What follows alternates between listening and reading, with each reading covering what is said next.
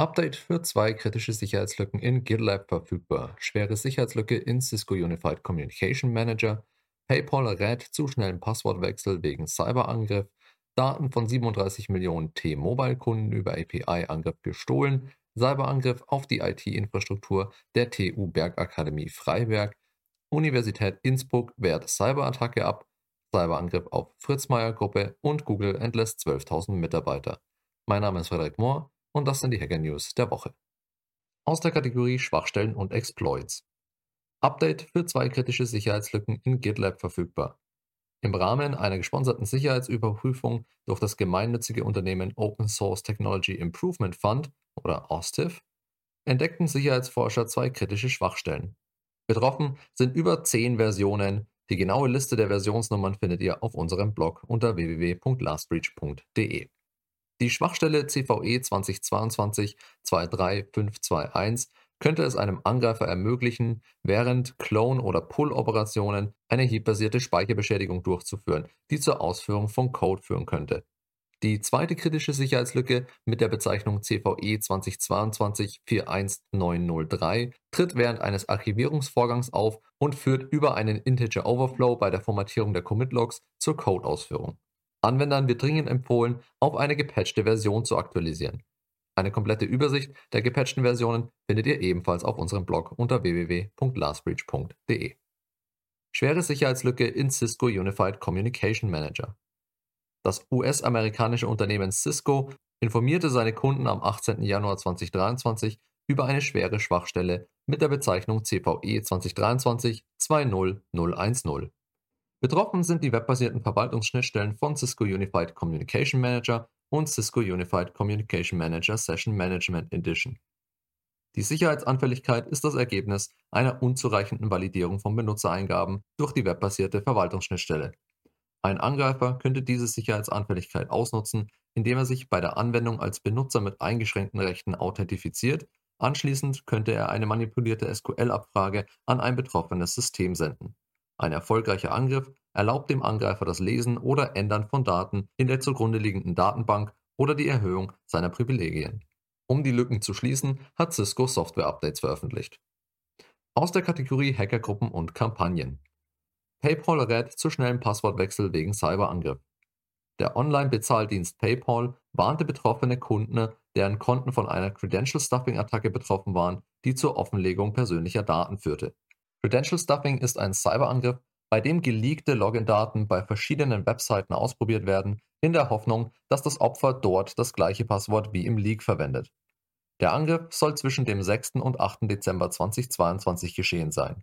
Neben der Feststellung und Abwehr des Angriffes leitete PayPal auch eine interne Untersuchung ein, um zu klären, auf welche Weise die Angreifer Zugriff auf die Konten erlangen konnten. Die Cyberkriminellen hatten Zugang zu den vollständigen Namen, Geburtsdaten, Postadressen, Sozialversicherungsnummern und individuellen Steuernummern der Kontoinhaber für einen Zeitraum von zwei Tagen. Die Passwörter der betroffenen PayPal-Konten wurden durch PayPal selbst zurückgesetzt, zudem wurden stärkere Sicherheitskontrollen implementiert. Kunden mit betroffenen Accounts müssen bei der nächsten Anmeldung ein neues Passwort festlegen. Daten von 37 Millionen T-Mobile-Kunden über API-Angriff gestohlen. T-Mobile US, eine Tochtergesellschaft von T-Mobile Deutschland, ist Opfer eines Cyberangriffs geworden. Ein Angreifer habe eine Programmierschnittstelle genutzt, um an bestimmte Arten von Kontoinformationen zu gelangen, heißt es in einer Mitteilung vom 19. Januar 2023. Nach Identifizierung des Problems soll das interne Team des Mobilfunkanbieters das Problem innerhalb von 24 Stunden behoben haben. In der Mitteilung heißt es, Unsere Systeme und Richtlinie verhinderten den Zugriff auf die sensibelsten Arten von Kundendaten, sodass die Konten und Finanzen unserer Kunden durch diesen Vorfall nicht direkt gefährdet sein dürften.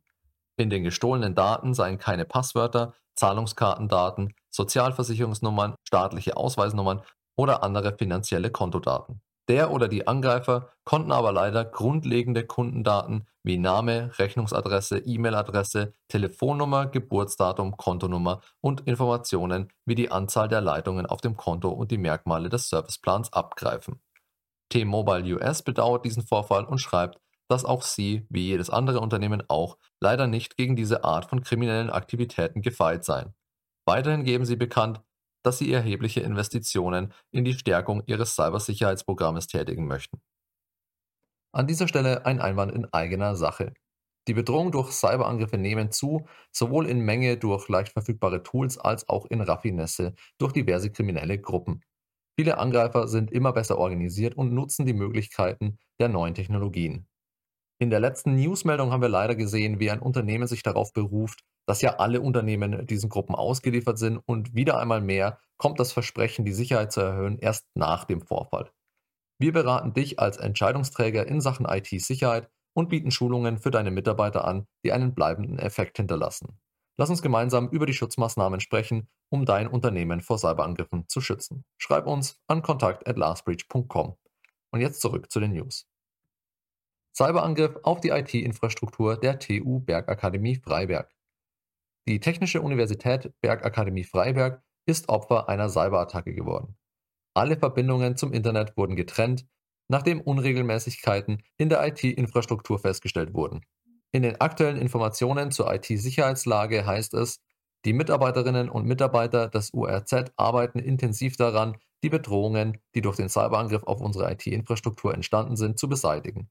Mobile Windows-Rechner dürfen im Moment nicht mit dem Universitätsdatennetz verbunden werden. Auch die Verbindung eines Universitätsrechners aus dem Universitätsnetz mit einem mobilen Hotspot, zum Beispiel Smartphones, ist nicht gestattet, heißt es in den Infos für Studierende. Aufgrund der Abschaltung der Uni-Netzwerke sind auch Online-Dienste des Studentennetzwerkes sowie die Internetverbindung in einem Wohnheim abgeschaltet, heißt es in der Mitteilung. Das Landeskriminalamt ist eingeschaltet. Universität Innsbruck wehrt Cyberattacke ab. Auf der Webseite der Universität Innsbruck ist am Montag, den 16. Januar 2023 zu lesen, dass sie einen Cyberangriff abgewehrt hätten. In der Mitteilung heißt es lediglich, am Wochenende gab es einen Versuch, die IT-Infrastruktur unserer Universität anzugreifen. Unsere Expertinnen im ZID haben den Vorfall rasch erkannt und durch entsprechende Vorkehrungen unterbunden. Alle Universitätsangehörigen sind nun aufgefordert, ihre Passwörter sicherheitshalber zu ändern. Cyberangriff auf Fritzmeier Gruppe. Der Fahrzeugzulieferer Fritzmeier ist Opfer einer Cyberattacke. Die IT-Systeme sind standortübergreifend betroffen. Die Attacke sei am Dienstag, dem 17. Januar um 3 Uhr morgens erkannt worden. Im Anschluss wurden alle relevanten Systeme abgeschaltet, laut Informationen der Zeitung Münchner Merkur. Große Teile der Produktion seien zwar noch arbeitsfähig, aber laufen derzeit nur noch im Notbetrieb, weil auch Maschinen betroffen sind. In ihrer Erreichbarkeit ist das Unternehmen aktuell auch noch stark eingeschränkt, denn Telefon und Internet funktionieren nicht. Es wurde Strafanzeige gestellt, Außerdem wurde professionelle Unterstützung von Externen hinzugezogen, um so schnell wie möglich die Probleme zu beheben. Aus der Kategorie Wirtschaft, Politik und Kultur. Google entlässt 12.000 Mitarbeiter. Sundar Pichai, der CEO von Google und Alphabet, wendete sich am 20. Januar 2023 mit einer Mitteilung an die Belegschaft. Die Überschrift lautete Eine schwierige Entscheidung, um uns für die Zukunft zu rüsten. Er schreibt, Googler, ich habe eine schwierige Neuigkeit zu verkünden.